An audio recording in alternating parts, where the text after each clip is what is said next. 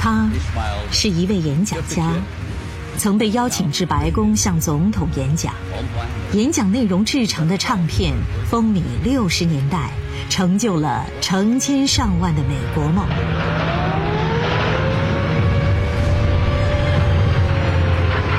他在二战中浴血奋战，保家卫国，经历生与死、血与火的洗礼。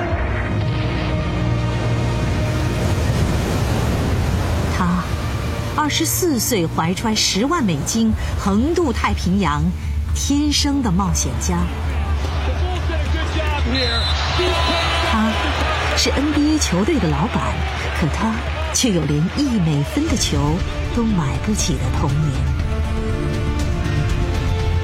他让一个叫大激流的城市，因为他和创业伙伴的名字而充满荣耀。七十岁高龄接受心脏移植手术，用一颗三十八岁有力跳动的心脏，继续追寻精彩的生命和梦想。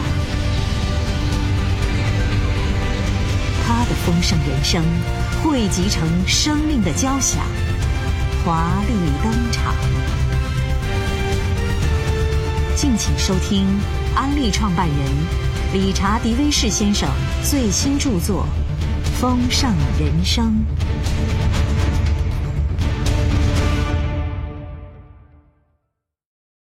第六集：安利的诞生，安利的开端。日子充满了不确定和令人担忧的气氛。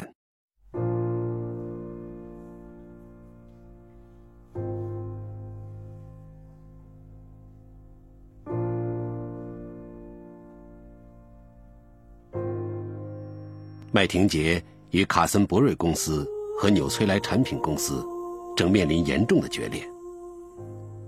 前者控制着营销人员获得报酬的销售计划，后者则是营销人员所售产品的唯一制造商。在这个人生阶段，我和杰都有必须自行创业来维持良好生活质量的个人理由。我们已经不再是两个一起去冒险的年轻光棍了。那个时候，我们都已经结婚生子。我们在密歇根州亚达城毗邻而居。日后，这里将成为安利公司总部。所以，我们要考虑的不只是自己糊口。我们早已过了可以随意卖掉公司、启程去航海冒险的日子。回想起来。比起十二年前成立飞行学校，我们现在创立新公司，反而冒着更大的风险。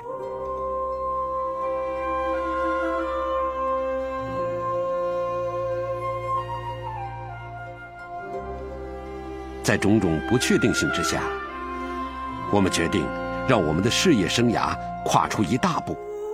我们已经安排好一次营销人员的定期旅游。并决定利用这次会议的机会，来宣布我们计划自己成立公司的决定。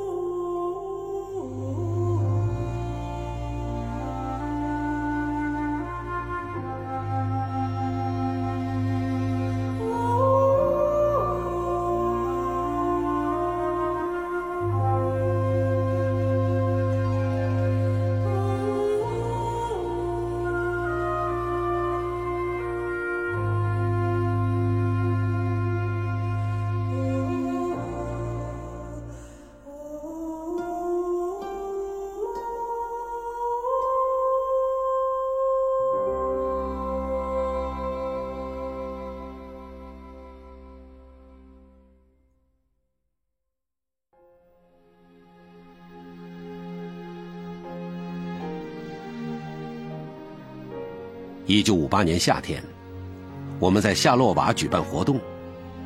这里是密歇根湖畔的一个风景优美的小型度假村，位于密歇根州下半岛的北端，四周环绕着湖泊、森林和山丘。我们宣布了创业计划，并向愿意加入我们的人们保证，我们会维持纽崔莱的销售系统。我们还和出席这次活动的一些高层人士，组成了一个委员会，讨论新公司的架构。我们将这个委员会的名称定为“美国之路协会”。我们当时认为，美国许多人都希望自主创业，至今依然如此。这正是美国之路。很多项调查发现。大多数美国人都有创业的强烈愿望，却很少有人能实现这个梦想。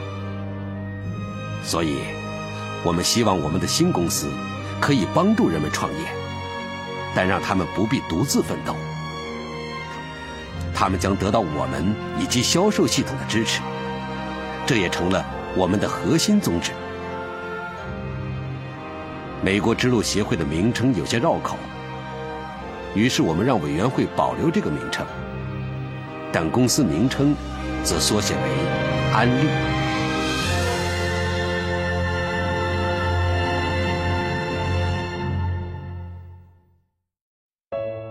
领导的真谛在于尊重。在那次夏洛瓦会议上，我们开始和我们推荐的一些营销人员合作，我们一起规划。仔细讨论和检视他们的想法。我和杰在早年创业的时候，已经习惯被人拒绝。可是这一次，没有一个人离开那场会议。我们对他们的反应十分感激。那个核心团体中的许多人，在日后数十年间，成了最成功的安利营销人员。直到今天。他们的子女都还是这项事业的领导人，我觉得这给我们上了有关领导的真谛的宝贵一课。真正的领导人要先尊重别人，才能真正得到尊重。我们在亚达城住处的地下室，成了安利公司最初的办公室和仓库。现在。人们开车越过山丘，就会看到绵延一千多米长的安利公司总部，包括办公大楼和制造厂房。亚达城位于大激流市以东八公里的地方，至今仍然是乡村社区的一个小镇。这是一个非常典型的小镇，有着廊桥和树林成行的住宅街道，商店。设立在两条交叉的马路边上。我们创立安利的时候，这个地方在许多人眼中必然是个无名小镇。把公司设在这里，或许源于我从八年级时就想过的田园生活的心愿。有趣的是，当时我在上一门辩论课，有一回被指定了“乡村与城市生活的优点比较”这个题目。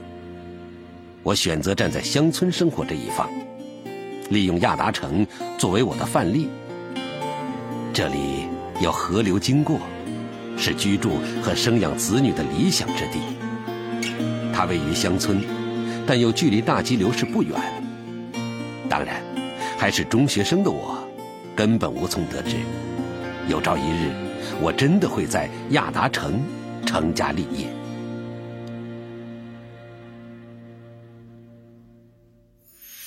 理查·迪威士先生的感悟：我和杰明白，我们一定要成为领导，而且必须有勇气去领导。大家都愿意跟随我们，这对我们而言意义重大。我相信，他们愿意跟随我们的事业，不只是因为他们重视我和杰，也是因为我们要求他们加入。证明了我们重视他们。直到今天，我仍然坚信，真正的领导人要先尊重别人，才能真正得到尊重。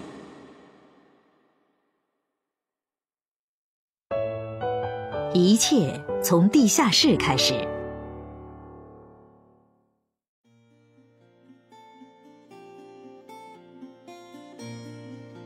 安利公司创立之初。我家地下室是仓库，杰家的地下室则是办公室。我们共同享用一个电话号码，用对讲机提醒对方什么时候碰面。海伦会打字，于是承担了秘书的工作。直到我们雇佣一位兼职秘书作为我们的第一位员工。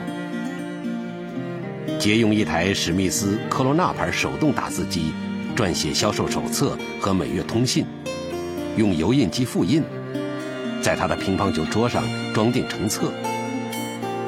我们的销售手册越来越厚以后，杰雇佣替他修剪草坪的年轻人来做装订工作。后来，他经营起了安利的第一份印刷品。我们还雇佣了另外两名员工，他们帮助我处理订单、做销售记录和发放奖金。在地下室一间没有完工的房间里，海伦用图钉在光秃秃的墙上挂了脚染成粉红色的印花布，在那里充当我的办公室。即便是这种装潢，也无法遮掩这些事实。我们公司总部只是一间地下室，只有一张二手金属办公桌和办公椅，旁边地板上堆放着成箱的清洁剂。在我的记忆中，那是一段非常快乐的时光，因为我们正开始打拼事业。我那个时候并不指望安利能壮大到离开我们的地下室的程度。我很感恩的是，能在家里拓展自己的事业，并期待安利有光明的前途。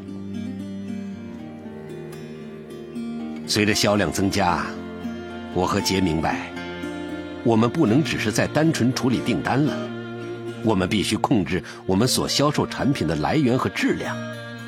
这意味着，我们在营销人员之外，还必须成为制造商。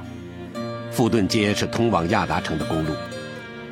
这条路上有一座白色砖砌的加油站。我们买下了这座十八米乘十二米的建筑和八千平方米的土地，把我们的加工厂搬了过去。我们又雇佣了附近一位年轻人，来帮我们做油漆招牌。他给建筑物漆上了“安利”字样，后面加上了日用与工业用品，甚至还有美国之路协会的标志。这是我们的第一家实体公司。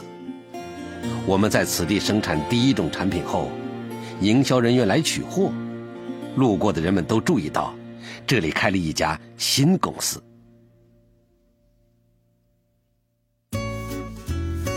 理查·迪威士先生最新著作《丰盛人生》，全国各大书店网站均有销售，请登录阿利播库收听下集。